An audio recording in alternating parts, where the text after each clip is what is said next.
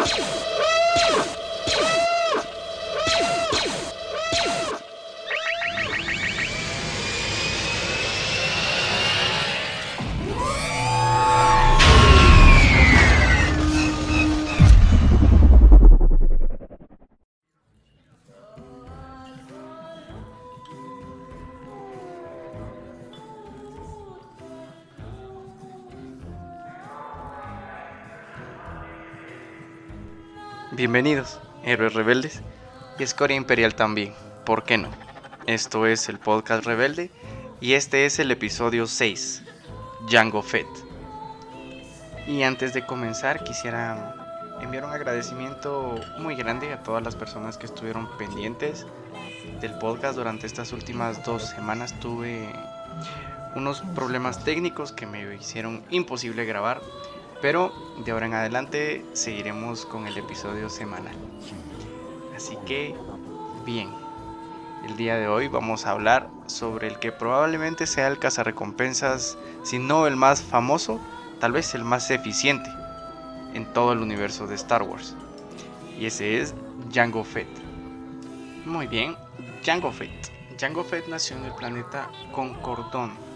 Exactamente no conocemos el dato, de la fecha de nacimiento de Jango Fett, pero sabemos que él es un foundling.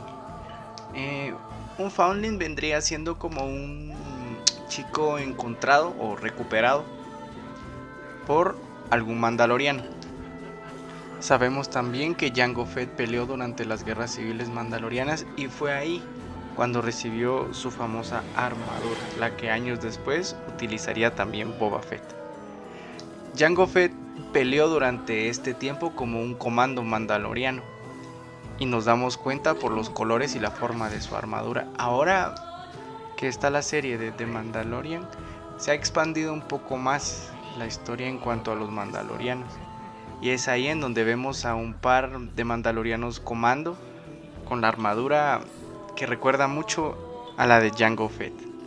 Con el tiempo, Jango perseguiría una carrera como cazarrecompensas lo cual lo llevaría a unir fuerzas con otros cazarrecompensas como Sam Bessel, Aurracin o incluso el mismísimo Cat Bane. Y, por sorprendente que parezca, también tuvo alguna sociedad con el capitán pirata Hondo Onaka, al que bien conocemos tanto de las guerras clon como de la serie de Star Wars Rebels. Pasados los años y luego de hacerse una reputación como el mejor cazarrecompensas en toda la galaxia, en una misión en las lunas de Bodjen, Boba Fett sería reclutado nada más ni nada menos que por el Lord Sid Darth Tyrannus, a quien conocemos más comúnmente como el Conde Dooku. Dooku lo contrataría para hacer la base genética del ejército de los clones, del cual tanto la Orden Jedi como la República no tenían ni idea de su existencia o de su futura existencia. Un dato que es bastante interesante y que no se menciona en la única película en la que aparece Jango Fett, que es el episodio 2, el ataque de los clones, es que el pago exacto que recibió Jango Fett por ser esa base genética para el ejército de los clones fue de 20 millones de créditos.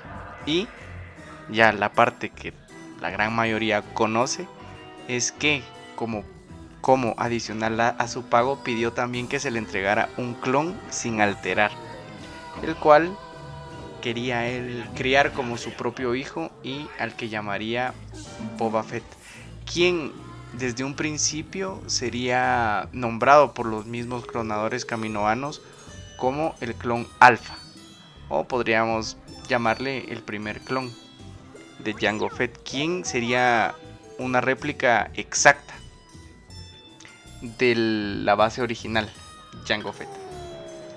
Estamos diciendo muchas veces Django Fett, no vamos a intentar decir menos veces Django Fett. Bien, y este es un pequeño mensaje para quienes aún no han visto la serie de Star Wars The Bad Batch. Recuerden que si hay un alfa también hay un omega, así que les recomiendo ponerse al día con esta serie y para quienes vayan al día ya saben a lo que me refiero. Muy bien, seguimos con la historia de Jango Fett.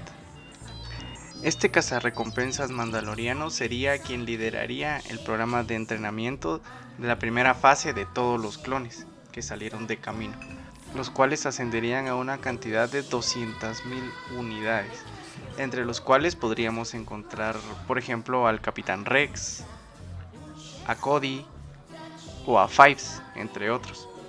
Y creo es por eso que estos clones, por ejemplo, y todos los que formaban parte de esta primera tanda, de este primer batallón, eran clones demasiado efectivos, eran clones bastante buenos en batalla, los cuales los hacían el complemento perfecto para los Jedi durante la guerra de los clones.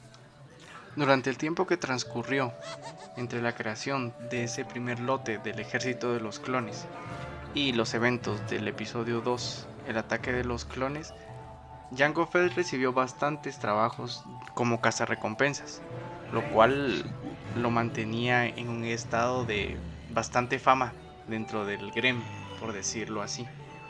Uno de los errores que cometería el Mandaloriano sería durante el intento de asesinato de la senadora Padme Amidala, la cual se llevaría a cabo bajo las órdenes de Jango Fett en segunda instancia, quien contrataría a la casa recompensas con quien ya había trabajado antes, Sam Bessel, para que llevara a cabo esta misión.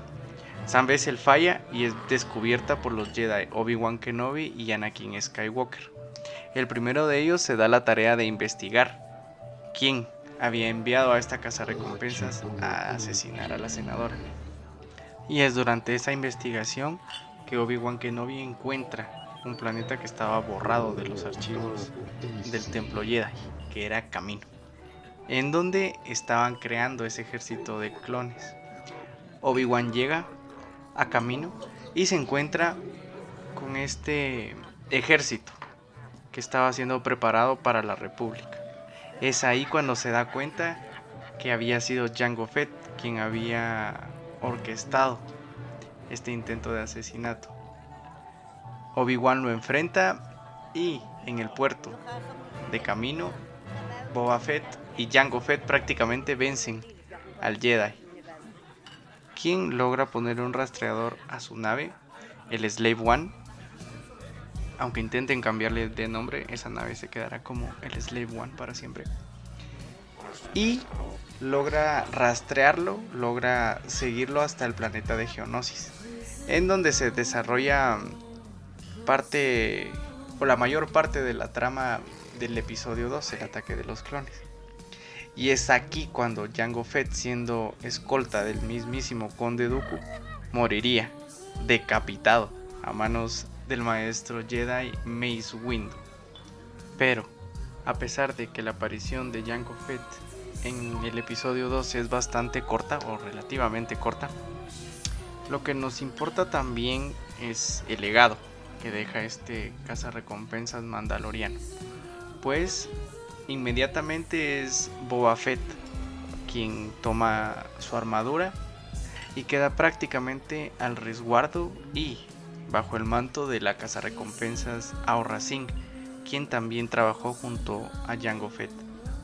Con el tiempo Boba Fett crearía incluso el grupo de recompensas conocidos como la Garra del Crate, del cual platicamos en el episodio anterior y fueron parte otros cazarrecompensas famosos e importantes en la galaxia como lo fueron Bosk, Dengar, Embo o incluso Azag Ventress.